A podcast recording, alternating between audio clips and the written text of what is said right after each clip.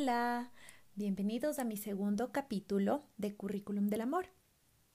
En este capítulo vamos a conversar sobre cinco pasos que fui tomando en toda esta época de, ser mamá para poder comprender la importancia del amor propio. Esta es como una segunda parte de, de mi capítulo anterior. Entonces, en el capítulo anterior conversamos sobre lo que significa amarnos tanto como a nuestros hijos, sobre el camino que caminamos para reenseñarnos la importancia de vivir nuestra vida y cumplir nuestros sueños, para ser esos modelos que nuestros hijos necesitan para vivir de esa misma manera. Si todavía no han escuchado el primer capítulo, les invito a que lo hagan. Y como les dije antes, en esta segunda parte, les cuento cinco cosas que fui haciendo yo para lograr esta comprensión. ¿Qué cinco pasos decidí tomar que me llevaron a ponerme como prioridad y qué resultados he visto durante el tiempo como mamá? Y bueno, este es un camino que sigo caminando con ustedes porque no tiene fin.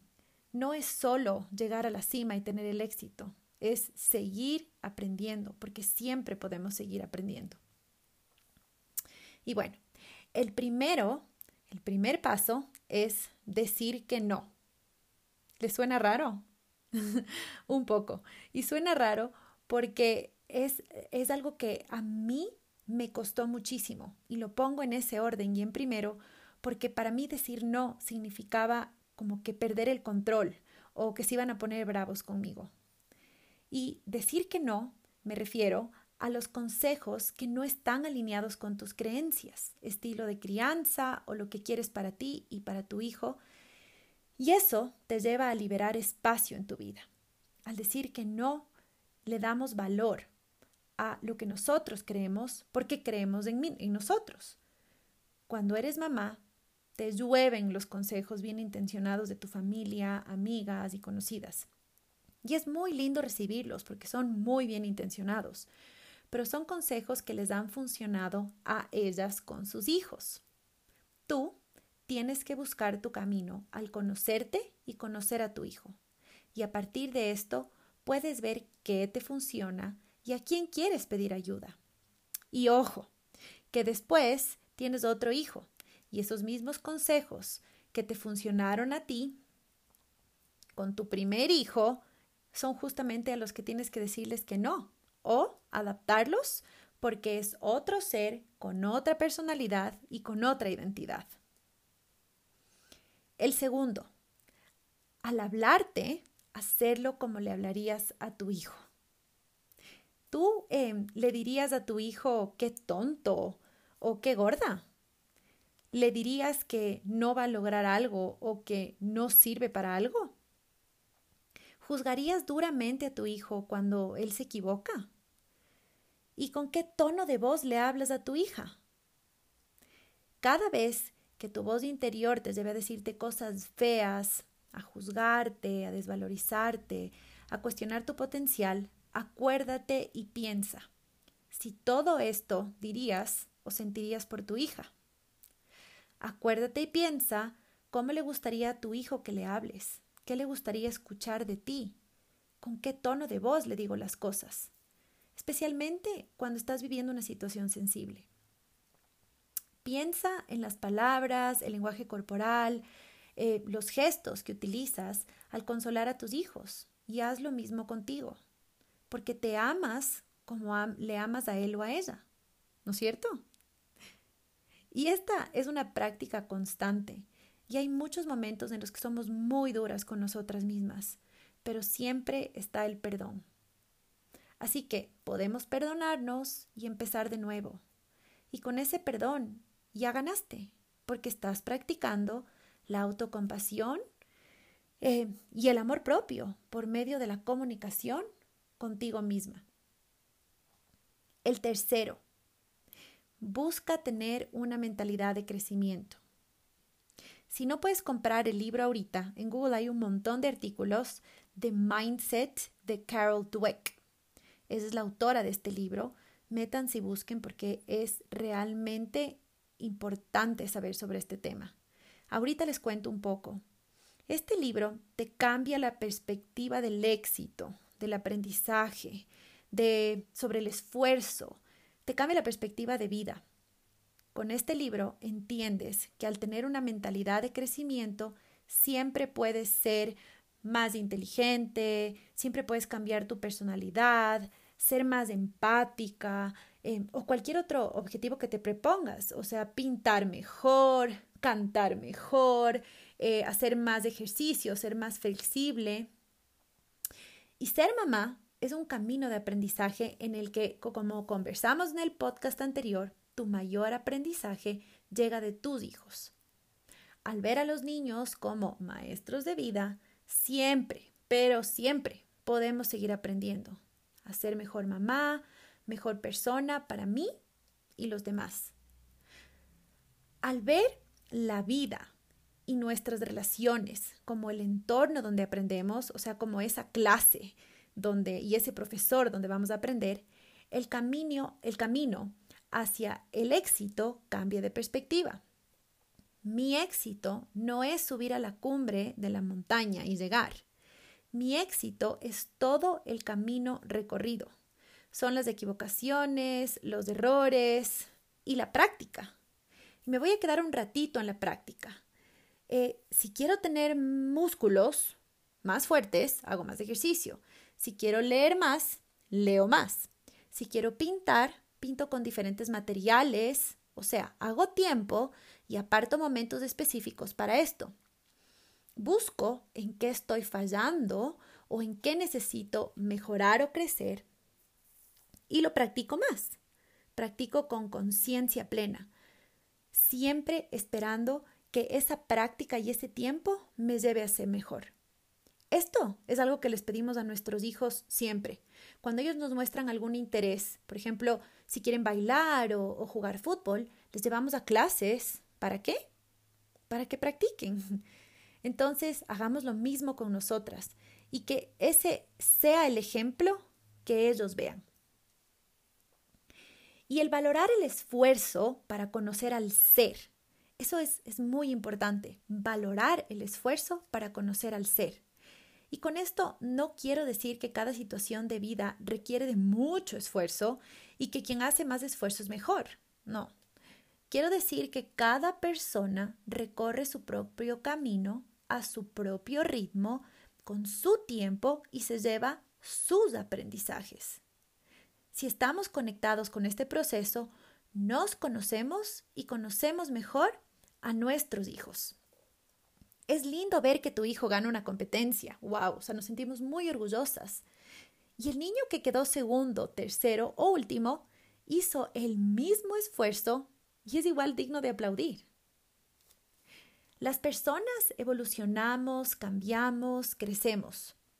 Tú no eres la misma mamá que fuiste hace seis meses porque has recorrido seis meses de vivencia contigo misma y con tu familia. Entonces, tu inteligencia y tus creencias también crecen contigo.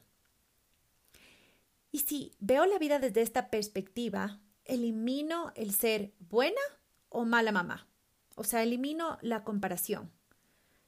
Esta es una energía que nos elimina, como me enseñó mi amiga y coach Isa García. Por favor, no se comparen con ninguna mamá, ni comparen a sus hijos.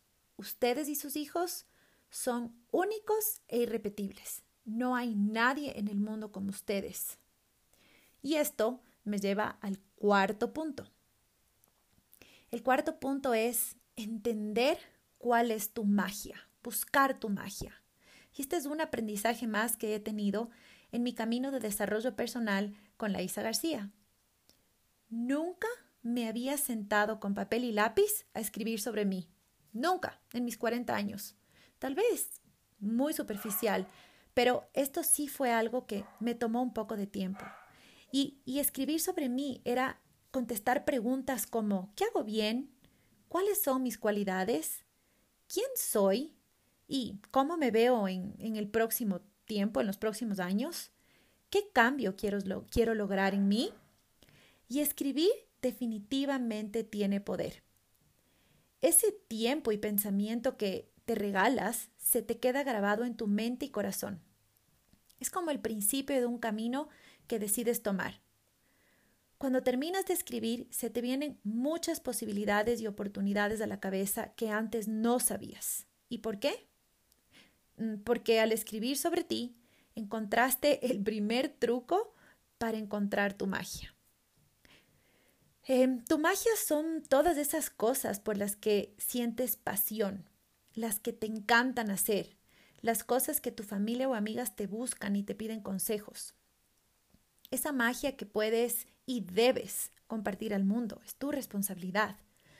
Compartir con tus hijos, enseñarles que vinimos al mundo para servir, para que quien esté listo aprenda de nosotras. Aquí entra lo que conocemos como intuición, esa voz interior que te dice qué camino seguir o qué decisión tomar. Esa voz que a veces es difícil escuchar por la bulla del mundo, por la bulla de nuestro día a día. Encontrar tu magia te regresa a ti, a tu poder, a conocerte tanto que tu voz interior vuelve a tener valor. Esto tiene tanto poder que te vuelves una mamá y una persona magnética. Y esto no es algo que solo se dice o se enseña, se siente. Y los niños son expertos en percibir esto. El quinto punto, siéntete una reina, porque eso eres. Me estoy leyendo otro libro que se llama The Audacity to be a Queen. La autora se llama Gina DeVee. Ella nos invita a reencontrarnos con nuestra energía femenina. ¿Y qué energía puede ser más femenina que ser mamá? Ser mamá tiene un poder indescriptible. Las mamás somos fuertes, somos resilientes, eh, muy entregadas. Eh, somos capaces de enfrentar cualquier cosa por lograr lo que nos proponemos, poniéndoles más o menos en visual ser una reina es ponerte una corona y convertirte en tu mejor versión. Saber lo que quieres y cumplirlo paso a paso. Abrir las puertas de par en par para que Dios, el universo o el poder divino en el que tú creas te regale oportunidades y tú las cojas. Ser una reina es saber cuáles son tus límites y estar siempre pendiente de los límites de los demás para no sobrepasarlos. Buscar tu energía femenina es entender que el mundo nos ha enseñado que solamente podemos tener éxito de la manera y con la energía masculina, sintiéndonos demasiado responsables, trabajando todo el tiempo y creyendo que los resultados solo vienen de hacer en lugar de solo ser. Ser femenina es entregarnos, es entregar y también es recibir. Pero ¿cómo nos cuesta recibir? Cuando alguien nos dice algo lindo, lo aceptamos con humildad. O cuestionamos diciendo, no, no es para tanto, qué vergüenza. Esto es solo mi trabajo. Hago esto porque alguien me ayuda, etc. Y esto es parte de no valorarnos y de no poner nuestras prioridades en orden. Nuestras necesidades como mamá siempre van después. Nos acostumbramos a conformarnos con lo que sobra de tiempo y oportunidades. Ser una mamá reina es tener el acto de generosidad con nosotras mismas, de darnos tiempo y espacio, de sentir, de dar y también de recibir, de saber que existe un equilibrio entre ser mamá y ser yo, ser mujer. Y este quinto punto envuelve un poco a todos. Es como, como el resultado de todos los anteriores. No, les invito a no ser parte de esa falsa energía femenina, esa que nos enseñan y que, y que está bien vista en el mundo, esa de escondernos y, y, de no recibir comentarios lindos porque nos da vergüenza o de no decirle al mundo para lo que somos buenas, de no decirle al mundo nuestra magia interior. E, esta falsa energía femenina que nos lleva a creer que qué vergüenza admitir que vine al mundo para más y que quiero siempre lo mejor para mí y para mi familia. Si vemos que otra mamá, mujer, surge, aplaudamos. Veamos lo que ella logró como ejemplo para que para lo que yo quiero lograr. Hay muchas personas desde afuera que quieren aprender de ti, tus hijos principalmente. Comparte lo que sabes, comparte tu magia, escucha tu intuición, abre tu mente hacia ser más de lo que quieras ser. Acepta cumplidos que son el alimento para tu pasión. Compártete, que por lo menos yo sí estoy esperando aprender de más mamás como la mía, como mis abuelitas, como mis amigas incondicionales y sobre todo de mí. Hoy, en el Día de la Madre, me siento una reina y me quiero llevar esa sensación todos los días. Hoy es un día en el que les regalo a todas esas mamás de afuera esto, lo que estoy conversando con ustedes. Y espero que ese regalo que ustedes me quieran dar a mí sea el escucharlo. Nos vemos en el próximo capítulo y espero que se hayan llevado muchos aprendizajes.